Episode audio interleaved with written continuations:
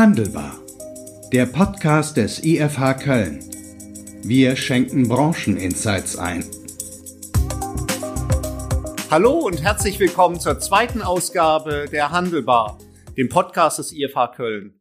Und wieder habe ich einen ganz besonderen äh, Gast äh, hier im IFH, äh, zum Gespräch eingeladen und er ist dieser Einladung erfreulicherweise gefolgt. Professor Dr. Werner Reinhardt, ähm, der Direktor unserer IFH-Förderer. Wir arbeiten ja seit, äh, ja, man kann schon bald sagen, seit Jahrzehnten, aber seit über zehn Jahren äh, zusammen und ich freue mich wirklich sehr auf, auf deine Sicht. Werner, wir werden ja gemeinsam hier auf das Handelsjahr 2020 zurückschauen und dann eben vor allen Dingen darüber diskutieren, was bedeutet das denn auch für die Zukunft. Das Jahr ist noch jung. Wir haben uns äh, zusammengefunden vor vier Wochen in, in etwa, haben einen gemeinsamen ECC Web Talk äh, gehabt, haben die gleiche Frage eigentlich diskutiert. Jetzt sind wir vier Wochen weiter, können schon das Weihnachtsgeschäft mit in unsere Überlegungen hier mit einfließen lassen. Zunächst mal herzlich willkommen. Ja, hallo Kai, äh, vielen Dank für die Einladung, der ich sehr, sehr gerne gefolgt bin. Ich äh, freue mich heute hier mit dir über das Thema zu sprechen äh, handeln angesichts Covid-19, was 2020 war, was 2021 wird. Und äh, das war ja ein seltenes Jahr, ein, ein, ein Jahr mit vielen äh, ähm, Ausschlägen und die werden wir heute diskutieren. Und ich freue mich auf das gemeinsame Gespräch. Ja, danke schön. Du sagst es ja schon. Äh, es war wirklich ein Jahr mit vielen Ausschlägen. Es ist ja rasend schnell irgendwie gefühlt dann auch äh, vorbeigegangen. Und äh, ich glaube, ein guter Moment jetzt so Anfang des Folgejahres mal das nochmal kurz Revue passieren zu lassen. Wenn wir uns die vielen Entwicklungen anschauen aus einer, aus einer Handelssicht, wie würdest du jetzt die, die, den Einzelhandel 2020 dann auch charakterisieren? Was waren so die zentralen zentralen äh, Entwicklungen? Also ich denke, es fing ja an überhaupt im Frühjahr mit der Realisierung, da kommt was auf uns zu, was doch größere Formen annimmt. Ähm, auch dann mit sehr großer Unsicherheit behaftet. Ich glaube, das war der erste Eindruck, dass sowohl die Entscheider als auch die Konsumenten einfach nicht wussten, wie gehe ich damit um. Und äh, dass sehr viel aus dem Bauch heraus gehandelt wurde. Und, und das erste Phänomen, wo was sich eigentlich zeigte für alle Beteiligten, war doch äh, waren doch die Hamsterkäufe. Und das äh, hat, glaube ich, doch viele erstmal überrascht, weil es ein Phänomen war, was eigentlich aus dem Bewusstsein der Menschen irgendwie, was dort doch gar nicht, äh, äh, gar nicht mehr, was es gar nicht mehr gab. Und, und das war so der, der erste Eindruck. Und als diese erste Welle vorbei war und wenn man heute mal zurückschaut, wie es dann in den Sommer reinging, dann war es ja schon fast wieder ein bisschen kommod. Dann war die Hamsterwelle erstmal vorbei dann, ich will nicht sagen, dann dachte man, das war's, aber irgendwie, man realisierte nicht, und das weiß man ja heute viel besser, was dann in der zweiten Welle auf uns tatsächlich zukam. Mhm. Und äh, insofern haben wir den Sommer dann doch relativ gut überstanden, will ich mal sagen. Und äh, ich will nicht sagen, wir gingen blauäugig in den Herbst, aber dann doch nicht mit der vielleicht notwendigen Vorsicht und Vorbereitung vor allen Dingen, die wir an den Tag hätten legen müssen um in den Herbst zu gehen. Und wir wissen ja heute sehr genau in der Rücksicht, gerade was das Thema Digitalität an, anbetrifft, ähm, ist die eine oder andere Vorbereitung nicht getroffen worden. Wenn man, wenn man jetzt so im Rückspiegel äh, schauen, würdest du mir zustimmen, wenn man sagt, gut, die, die Klammer ist unbestritten ähm, Shift in den Onlinehandel hinein. Das sehen wir ja äh, kategorieübergreifend eigentlich aus den IFH-Zahlen ja auch, auch äh, glasklar. Haben wir mit dem Corona-Consumer-Check äh, ja auch gesehen, wie diese zusätzlichen Verschiebungen, zu, wir reden ja von zusätzlichen Verschiebungen in den Onlinehandel hinein, ja dann passiert sind. Aber eigentlich schlägt Kategorie alles. Ist es ist so, dass wir wirklich gar nicht über den Einzelhandel per se äh, diskutieren äh, äh, sollten, sondern äh, über einzelne Kategorien, weil die Situation ja doch sehr unterschiedlich ist, äh, ob ich Koffer verkaufe oder Fahrräder. Das hat ja dann doch einen entscheidenden Unterschied ausgemacht. Also natürlich ist Kategorie gerade auch in der, in der, in der Rücksicht ein ganz entscheidender Faktor, wo die Kategorie über das, über das Kaufverhalten der Konsumenten extrem entscheidet und wo ich als einzelner Handel auch gar nichts dafür kann. Wenn ich in der Fahrradbranche tätig bin, in der Elektronikbranche tätig bin, versus äh, Schuhe, Schmuck und Fashion, ähm, das sind ja Dinge, die ich dann in dem Moment gar nicht beeinflussen kann. Ähm, nichtsdestotrotz, und ich glaube, wir kommen sowieso nochmal zurück auf das Thema Kategorie und Entwicklungen in den Kategorien. Nichtsdestotrotz hat sich auch das Kundenverhalten insgesamt verändert. Das Thema Hygiene, äh, das Thema Abstand, ähm, das Thema Beratung, äh, das Thema Impulskauf. Und davon wurden ja alle mehr oder weniger getroffen. Auch da wiederum, weil sehr viel Unsicherheit bei den Konsumenten da war. Es gab dann natürlich dann auch entsprechende gesetzliche Vorgaben, die der Einzelhandel auch sehr gut eingehalten hat, der stationäre. Äh, und dann damit verbunden natürlich auch das Thema Shift in den Online. Das heißt, wenn das, wenn ich die Erfahrung vor Ort und den Impulskauf nicht mehr habe oder nicht mehr haben möchte und es dann wirklich auf den Versorgungskauf abzielt, dann liegt natürlich der Bereich Online extrem nahe. Und, und wenn ich dann über Online spreche, äh, muss ich auch direkt darüber sprechen, wie vorbereitet bin ich eigentlich, um diese Nachfrage entsprechend zu befriedigen und abzufangen. Wie hast du das äh, wahrgenommen? Äh, guter Punkt. Äh, wie vorbereitet waren denn die, äh, die stationären Händler auf das, was da kommt? Ich meine, auf so eine Pandemie in dem Ausmaß konnte natürlich bis hin zu einem Lockdown, das war ja unvorstellbar, wenn wir uns vor einem Jahr getroffen hätten, ähm, hätten wir uns das ja nie vorstellen können, dass auf einmal Ladengeschäfte ja dann auch gezwungen sind äh, zu schließen. Auf der anderen Seite müssen wir ja sagen, das Thema äh, Digitalisierung, das Thema neue Wege hin zum Kunden finden, ist ja nun kein neues Thema. Ich meine, wir am IFA seit 1999 mit dem ECC Handel damals, jetzt ECC Köln, haben ja immer wieder versucht, Händler zu motivieren, äh, diesen Weg dann auch äh, zu gehen. Was so deine, äh, deine Sicht? Wie, wie vorbereitet waren die Händler auf, auf, auf die Umstellung hin zu digitalen Kanälen? Extrem unterschiedlich meiner Meinung nach. Also das ist natürlich nicht etwas, was du heute von heute auf morgen hinbekommst, logischerweise. Und die Frage auch, ist auch, auf welcher Ebene du das hinbekommst. Ist es wirklich von der einfachen, in Anführungsstrichen, Auffindbarkeit, der digitalen Auffindbarkeit bis zu äh, relativ einzelnen, äh, einfachen digitalen Services hin zu einer vollen E-Commerce-Fähigkeit zum Beispiel, ähm, bis hin zu digitalen Dienstleistungen und so weiter. Ich glaube, wenn ich das ernsthaft betreiben möchte, hätte ich das schon über etliche Jahre vorbereiten müssen. Und es ist in der Tat auch so, dass viele etablierte stationäre Händler, äh, Douglas fällt mir da zum Beispiel ein, äh, diese Vorbereitungen ja auch entsprechend getroffen haben. Und insofern ähm, die Rückgänge noch entsprechend mildern konnten und durch ihre Online-Aktivitäten entsprechend abfangen konnten. Wenn ich natürlich entsprechend unvorbereitet in diese Situation reinkomme, kann ich das natürlich nur noch mit gutem Willen versuchen, halbwegs abzufangen, aber eine Digitalstrategie aufzubauen, gelingt mir da nicht mehr. Hm.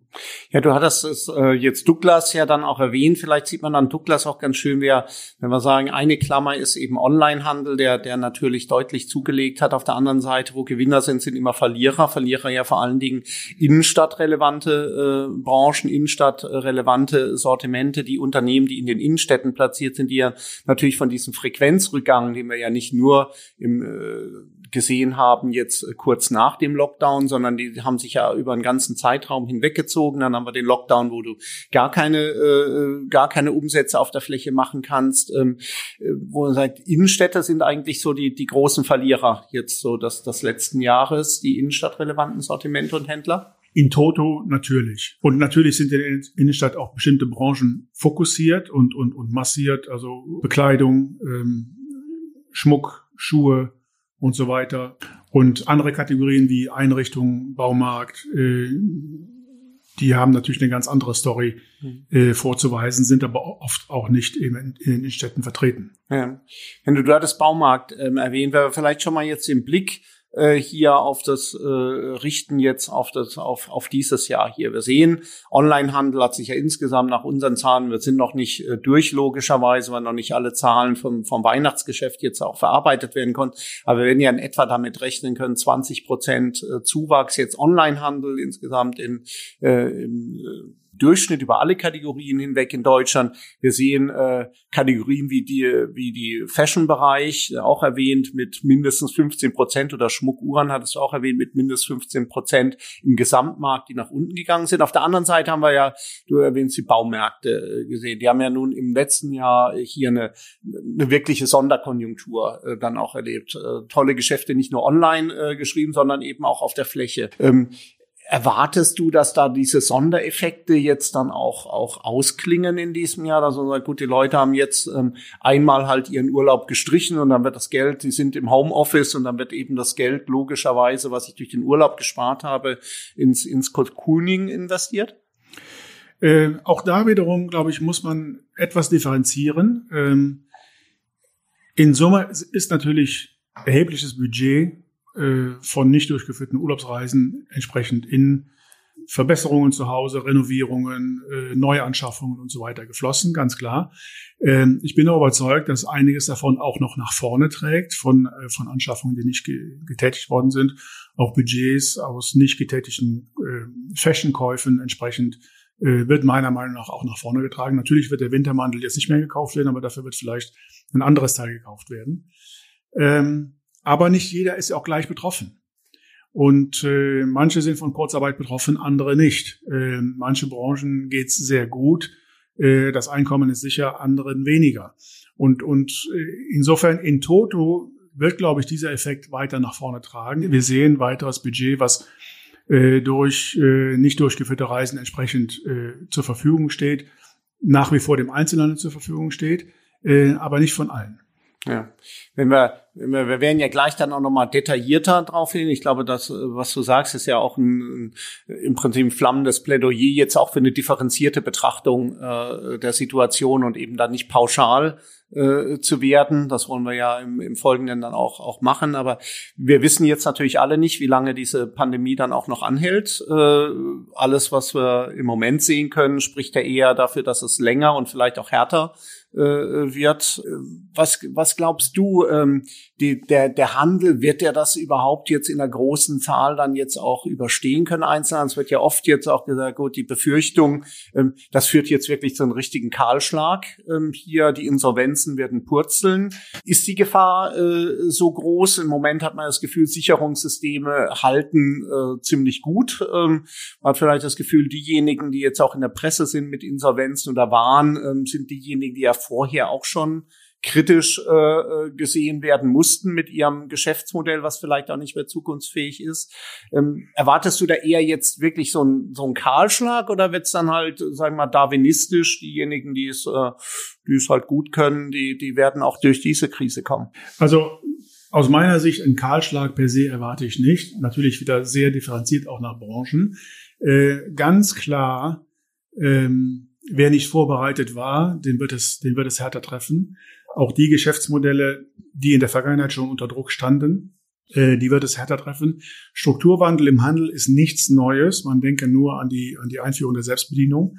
Ja, das war ein, ein starker Einschnitt. Und äh, wenn man sich dann auch mal im Laufe der letzten 10, 20 Jahre anschaut, was da schon passiert ist, und da ist eine ganze Menge in den letzten 20 Jahren passiert. Insofern sollte man auch nicht zu überrascht sein, dass jetzt auch noch durch die Krise insbesondere getriggert äh, weitere Strukturumwerfungen passieren. Also die, die entsprechend nicht digital aufgestellt sind, die wird es mit Sicherheit härter treffen, beziehungsweise auch in Branchen wie die Bekleidungsbranche, die man ja auch unter einem ganz eigenen Änderungsdruck, äh, einem ganz eigenen Änderungsdruck unterliegt, äh, sowieso noch mal härter treffen wird. Wir haben ja äh, oft gehört, und das macht es ja nicht unbedingt äh, falsch, äh, hier äh, Covid-19 als Brandbeschleuniger, als Beschleuniger von Entwicklungen, die wir, die wir äh, vorher gesehen haben. Und äh, dann stellt sich ja immer auch die Frage, was von den Entwicklungen, die wir aktuell äh, hier so erkennen äh, können, wird in welcher Wucht letztlich sich nach vorne dann auch, auch fortsetzen. Also wir diskutieren das ja quasi mit,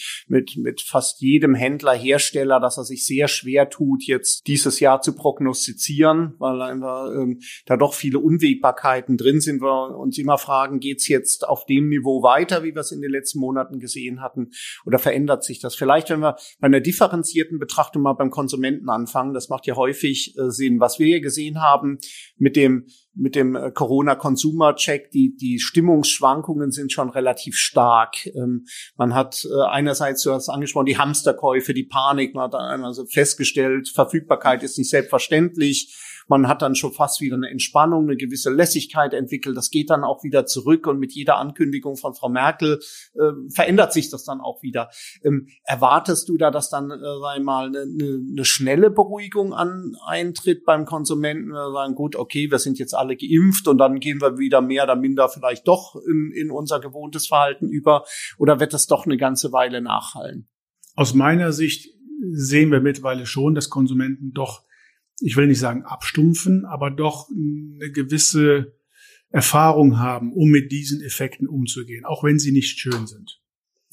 Ähm, das Thema Erlebniskäufe, Spontankäufe tut sich natürlich im Moment unglaublich schwer. Und das wird auch noch eine ganze Weile so bleiben.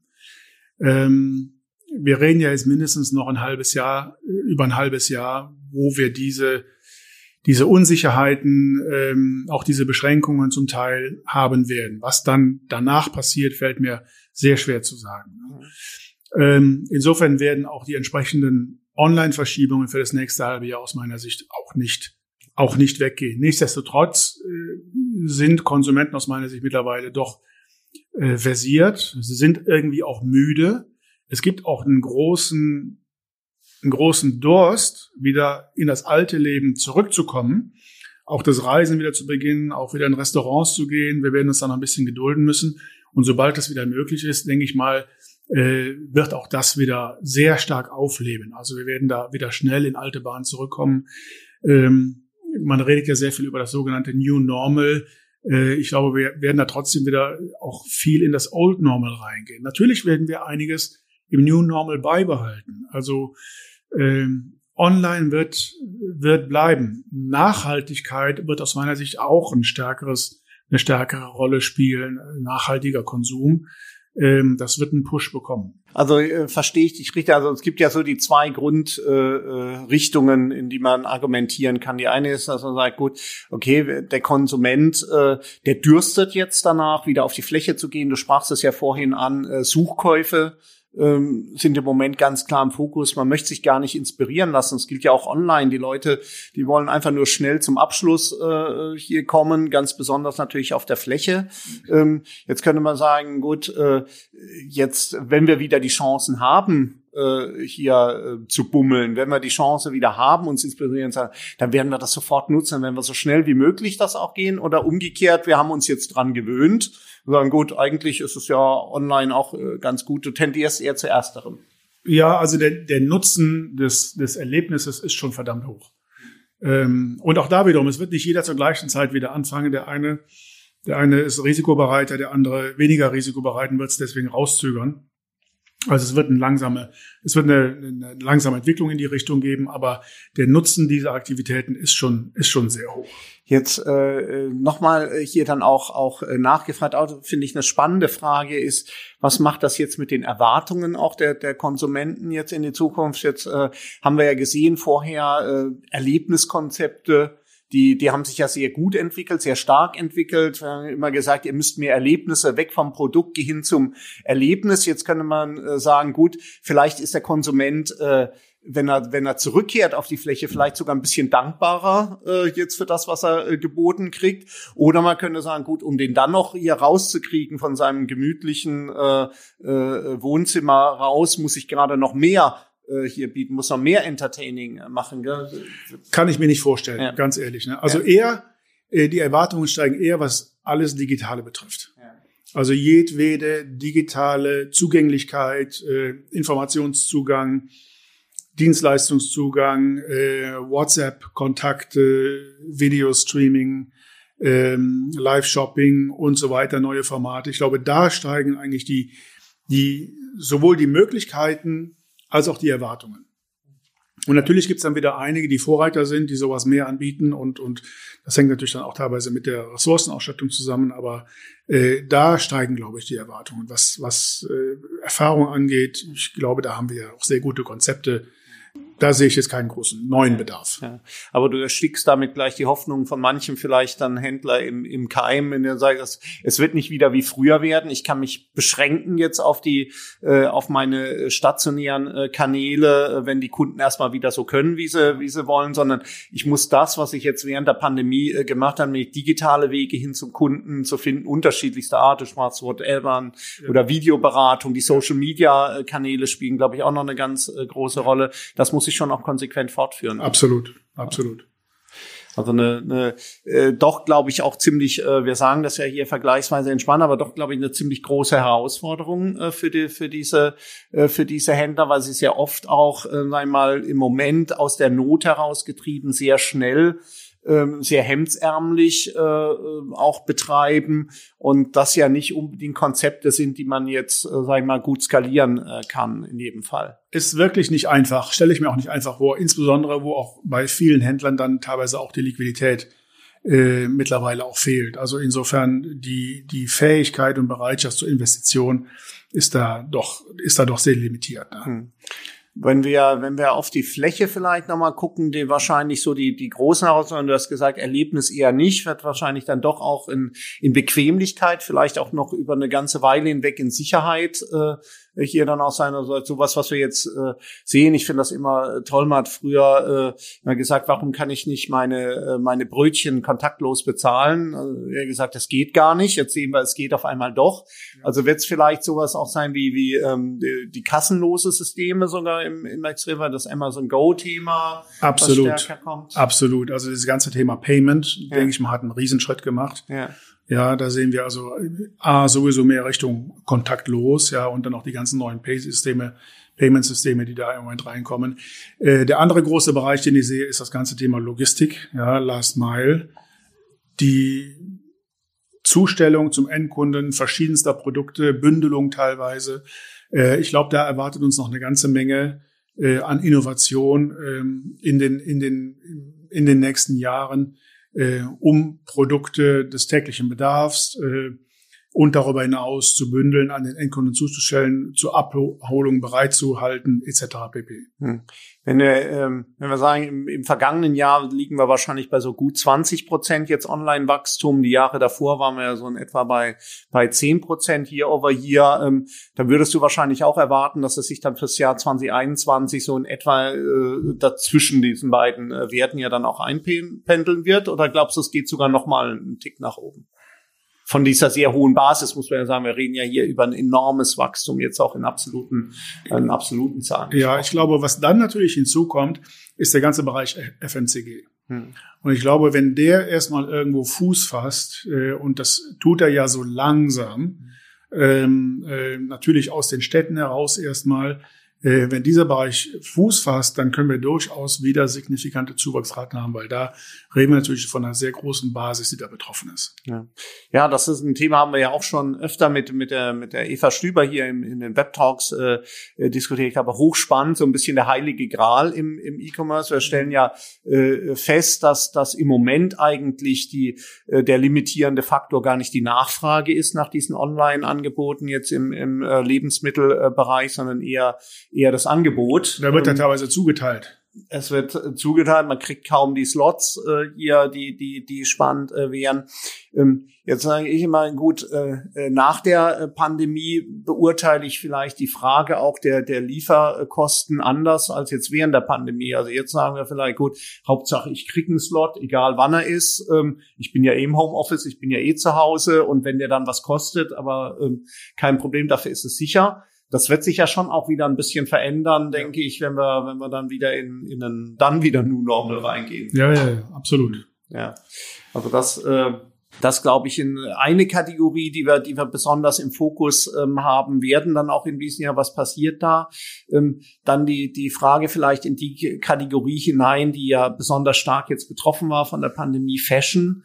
Ähm, was erwartest du da an, äh, an, an Entwicklungen? Da wird es ja doch einige wahrscheinlich äh, äh, treffen angesichts der massiven Umsatzverluste, die, die da entstanden sind oder entstehen. Ich glaube, ein Grundproblem bei Fashion ist natürlich, die Kleiderschränke quellen über. Und da fängt eigentlich das, das, das Grundproblem eigentlich schon an, in, in der Nachfrage. Hm. Ähm, natürlich wird viel Nachtrage, Nachfrage durch den Impulskauf getrieben. Und der fällt im Moment weg. Und den Konsumenten geht's trotzdem gut genug. Das ist das eine. Zum Zweiten haben sie sehr viel weniger Möglichkeit, ihre neu erstandenen äh, äh, Stücke zu tragen. Ja, ob das im Büro ist, ob das abends beim Ausgehen ist und so weiter und so fort. Auch da bricht wiederum Nachfrage weg.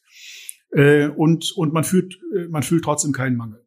Äh, das ist, glaube ich, der, der, der Grundfaktor. Und dann habe ich natürlich die ganze Problematik der Branche, der Beschaffung in langen Zyklen aus Fernost und so weiter und so fort, äh, äh, über, über lange Bestellzyklen, Designzyklen äh, und so weiter, äh, die da das Leben nicht einfach machen, wo ich jetzt schon wieder bestellen muss für die nächste Saison, beziehungsweise die Bestellungen sind ja lange gelaufen. Hm. Also ich glaube, da muss sich zum Teil, und da habe ich auch wirklich keine Antwort, aber da muss sich zum Teil die Branche auch wirklich neu erfinden. Weil sie steht wirklich vor einer gesättigten Nachfrage und einem, einem, einem äh, Lieferkonzept, einem Produktkonzept, was so auch sehr schwierig durchzuhalten ist, auch sehr schwierig vorherzusagen ist, auch für die, für die Händler, für die, für die Hersteller, für die Wholesaler, äh, äh, mit den langen Lieferungen und so weiter. Also diese Branche muss sich zum Teil neu erfinden. Also da keine, keine Entspannung. Äh, man sieht es ja sehr schön. Ich weiß nicht, wie äh, wie es dir geht, aber man kommt mit dem mit dem Vorrat an Anzügen kommt man jetzt ganz schön weit. Wunderbar. und, und, darüber hinaus werden Anzüge sowieso ja. weniger wichtig grundsätzlich. Ja. ja. Also ich meine, wir ja. laufen da in eine, in eine Falle aus mehreren Richtungen. Ja, ja, auch das ein, äh, ein, ein guter Punkt. Ähm, wie sieht's denn umgekehrt jetzt vielleicht bei so bei so klassischen, was sind deine Erwartungen jetzt so klassische Gewinnerkategorien äh, jetzt Heim und Heim und Garten? Ähm, werden die werden die auf dieser Welle weiter reiten äh, können? Man sagt, die Leute sind ja immer noch im Homeoffice. Äh, man findet bestimmt im Frühjahr auch wieder genug Betätigungsfelder, wie man sich im Garten austoben kann. Oder ist es eher so, jetzt hat er einmal den Pool gekauft, äh, braucht er natürlich im nächsten Jahr nicht nochmal einen Zweitpool? Also ich denke, äh, gut, im Moment ist ja sowieso nicht viel mit Garten jetzt im Winter, aber das Thema kommt im Frühjahr wieder mit, mit großer Gewalt. Ob das jetzt Garten ist, ob das Haustier ist, was ja boomt, ob das Freizeitaktivitäten sind, äh, wie Fahrräder, wie Sport, äh, Peloton und so weiter. Äh, die waren ja zur richtigen Zeit am richtigen Ort. Ähm, ich glaube, das Thema wird genauso wiederkommen, wie es im Herbst aufgehört hat, in dem Sinne. Und wie Fahrräder, die gar nicht aufgehört haben. Jetzt hast du ja mal die Gelegenheit, äh, möchte ich ähm, heute natürlich auch nutzen. Jetzt hast du ja auch mehrere Hüte äh, hier auf. Du bist ja nicht nur Direktor der IFH Förderer, sondern auch der Direktor des Seminars für allgemeine BWL, Handel und Kundenmanagement. Ähm, das sind ja auch Veränderungen, wenn wir jetzt auf, dies, auf dieses äh, Jahr hier dann auch gucken. Sicherlich jetzt in der Forschungsarbeit, man sagen würde, gut, Arbeitshypothese, ihr seid ja da ohnehin sehr international unterwegs. Man hat vielleicht ohnehin schon viel mit Videokonferenzen gearbeitet, aber so die ein oder andere Konferenz gab es ja, gab's ja das sicherlich auch, ob in Fernost oder in den USA. Ähm, dann das Thema Lehre. Wie gehst du da in dieses Jahr rein? Gut, äh, was Forschung anbetrifft, da sind wir relativ, waren wir gut aufgestellt und, sind wir natürlich gut aufgestellt. Unser Netzwerk ist international.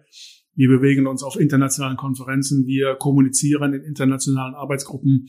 Da ist nichts Neues oder wenig Neues. Äh, Im Gegenteil, äh, äh durch das Videoconferencing äh, haben wir noch, noch einen Kanal hinzubekommen, Zooming, Teams und so weiter. Äh, nicht viel Neues da. Äh, auf Seiten der Lehre ganz große Änderungen. Äh, von heute auf morgen, innerhalb von 14 Tagen, haben wir die Lehre von physisch auf digital umgestellt. Und das wird vielen so gegangen sein. Am Anfang war das irgendwie, fühlte sich das spannend an. Äh, man musste natürlich dann die Technik so ein bisschen in den Griff kriegen. Äh, die Uni Köln hat eine Zoom-Lizenz komplett ausgerollt. Ähm, gut, die Studenten sind natürlich heute alle technologisch relativ gut dabei. Also das war alles kein Thema. Nicht wie bei den, bei den Schulen in Deutschland. Ja. Da war es ein anderes Thema. Ja. Ähm, insofern, das ging ganz gut, äh, bis dann die Müdigkeit eintrat. Ja. Ja, äh, und ich muss sagen, die, die, die Kohorte der Studenten, äh, die praktisch zum, zum, zum Herbstsemester eingestiegen sind, die tun mir wirklich leid. Äh, die haben noch nie einen physischen Hörsaal gesehen. Die haben noch nie eine Mensa gesehen, die haben noch nie eine Arbeitsgruppe physisch gehabt, die saßen noch nie im Café, die saßen noch nie am Rasen vor der Universität und so weiter.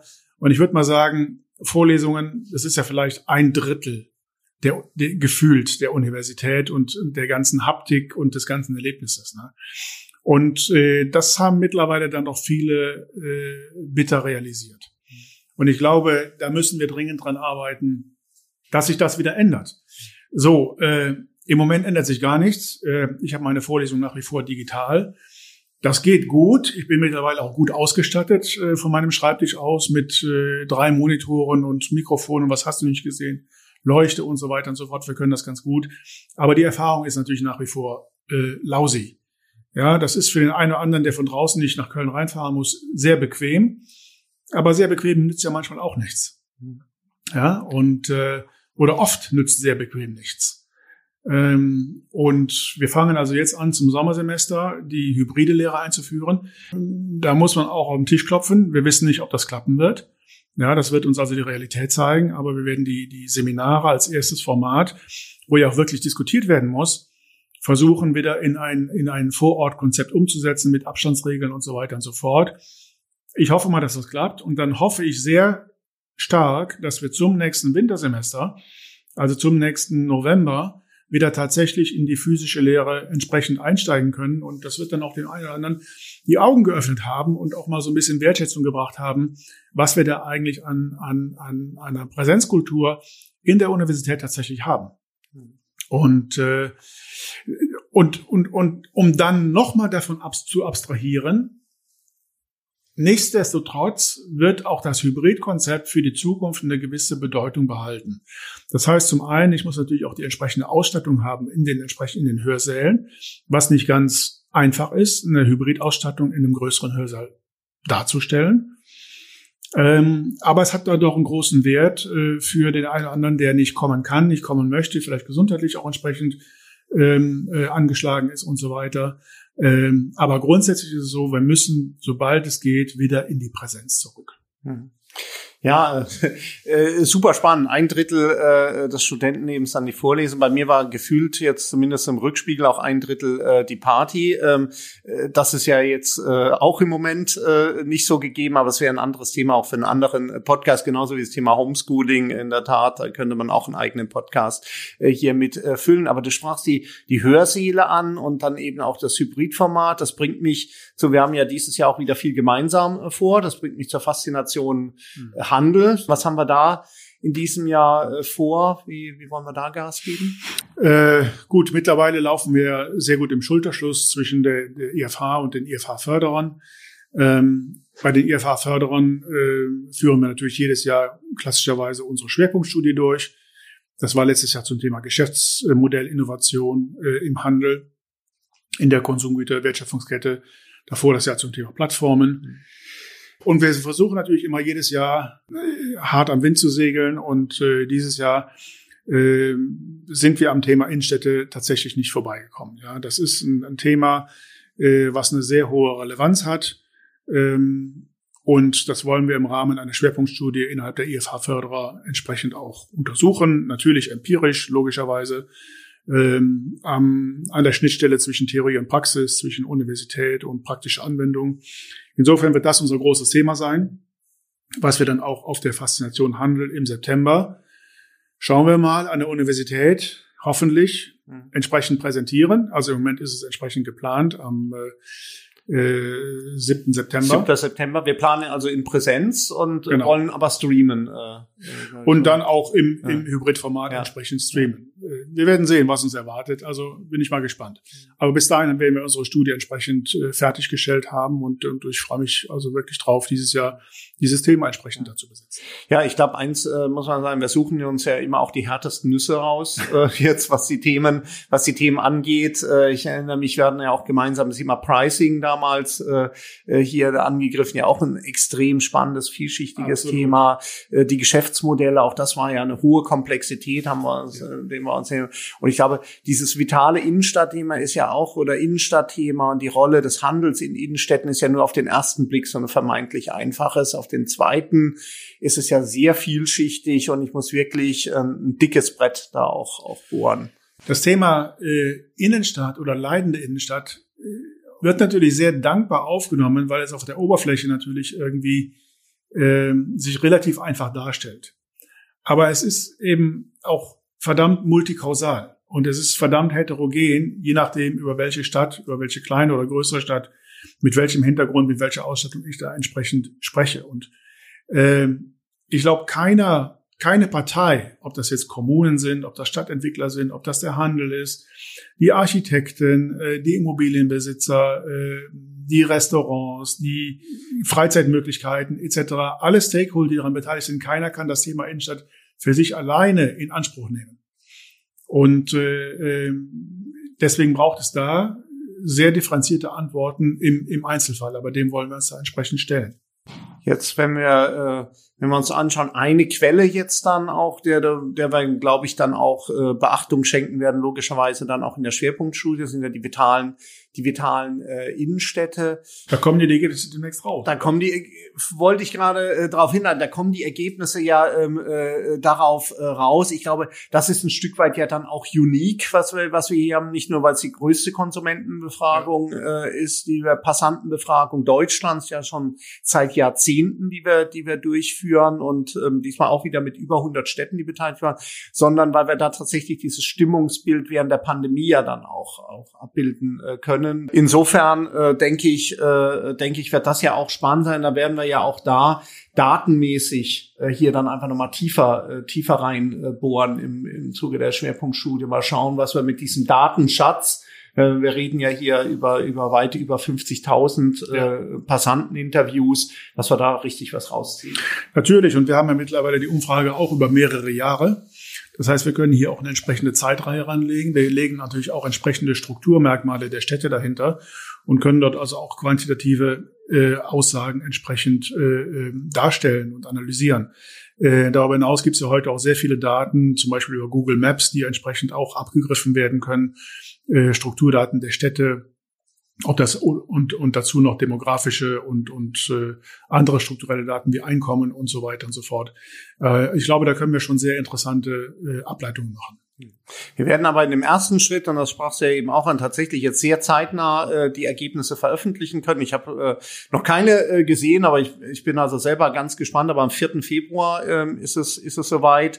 Und ich werde dann auch am 9. Februar im Rahmen des Handelsimmobilienkongresses da auch noch ein paar Ergebnisse ein bisschen äh, ausführlicher dann auch darstellen. Aber ich glaube, es ist sehr wichtig, da nicht nur an der Oberfläche äh, zu schürfen, sondern dann wirklich auch im Rahmen äh, unseres gemeinsamen Vorhabens mit der Schwerpunktstudie dann wirklich da mal fundiertes Zahlenmaterial äh, zu kriegen. Ähm, die Diskussionen, die wir erleben, die sind ja häufig doch äh, vergleichsweise äh, oberflächlich. Äh, ja, und, äh, ja, super. Da freue ich mich, äh, äh, freue ich mich äh, sehr drauf. Abschließend vielleicht eine ganz äh, persönliche äh, Frage äh, von mir an dich. Ähm, man geht ja mit jedem Jahr so äh, in jedes Jahr mit so einem Grundgefühl rein, optimistischer oder oder eher skeptischer.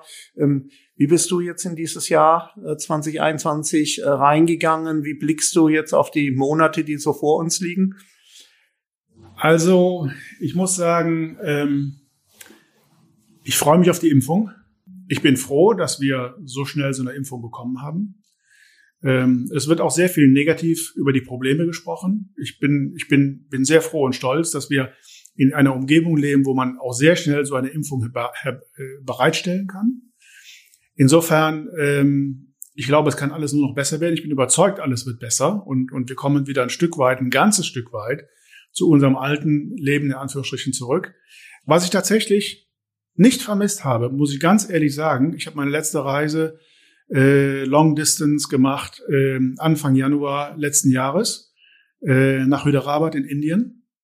Das war mein letzter Flug, mein letzter Long Distance Flug und mein letzter Flug. Äh, ich habe das Fliegen nicht vermisst. Das war eine, eine, eine, eine, eine sehr interessante Feststellung für mich selbst. Das Fliegen wird wieder zurückkommen, aber ich werde anders rangehen. Ich bin überzeugt, ich werde viel weniger fliegen in Zukunft. Und das finde ich erstmal eine gute Erkenntnis, äh, einen guten Erkenntnisgewinn für mich persönlich und, äh, und äh, ich bin da sehr zufrieden mit. Ne? Ja, wird spannend sein zu sehen, was mit den ganzen Horn Circle Members hier dann auch, auch passiert. Aber äh, ich glaube, ein sehr, äh, sehr schönes, auch versöhnliches Schluss, und auch optimistisches äh, in, in diesen doch ja sehr bewegten äh, Zeiten. Was, was, was nimmst du denn für dich? Mit? Ja, und wie gehst du nach vorne? Äh, ich glaube sehr ähnlich äh, wie du auch. Ich habe immer die, die, die Frage äh, gestellt, ich muss ich muss mal meine Reisetätigkeit äh, skalieren und zwar nach unten. Und äh, wie schaffe ich das eigentlich? Jetzt ist er natürlich brutal äh, nach unten reduziert worden. Ähm, ich hatte ja letztes Jahr äh, einen Bruchteil der, der Reisen und Vorträge. Äh, jetzt überhaupt war dann eigentlich, ich habe noch drei Veranstaltungen bespielt, auch zweimal mit Flugreisen, aber nur innerdeutschlands äh, im September, Anfang, Anfang Oktober.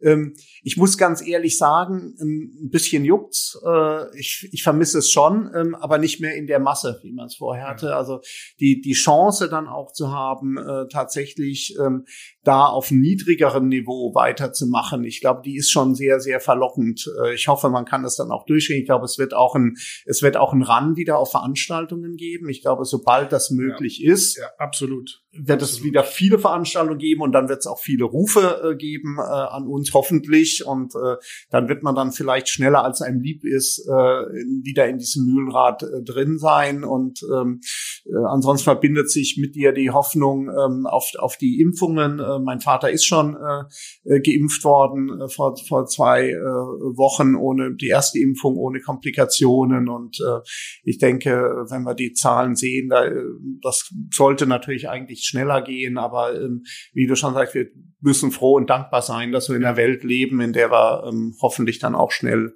äh, hier aus dieser äh, Geschichte da wieder rauskommen. Und du erwähnst es, also ich glaube, es hat auch nochmal zu einer sehr großen Wertschätzung geführt äh, für den persönlichen Austausch. Ja. Das heißt, wir natürlich brauchen wir unsere Veranstaltungen wieder, unsere eigenen IFH-Veranstaltungen, aber auch die anderen Austauschmöglichkeiten, die sich einem bieten, um dort gemeinsam zu diskutieren, dass man sich auch mal in die Augen schauen kann und und und diese Wertschätzung, die man entgegenbringt, muss ich sagen, fand ich schon, das finde ich schon irgendwie bemerkenswert, äh, auf diese Art und Weise dessen bewusst zu werden.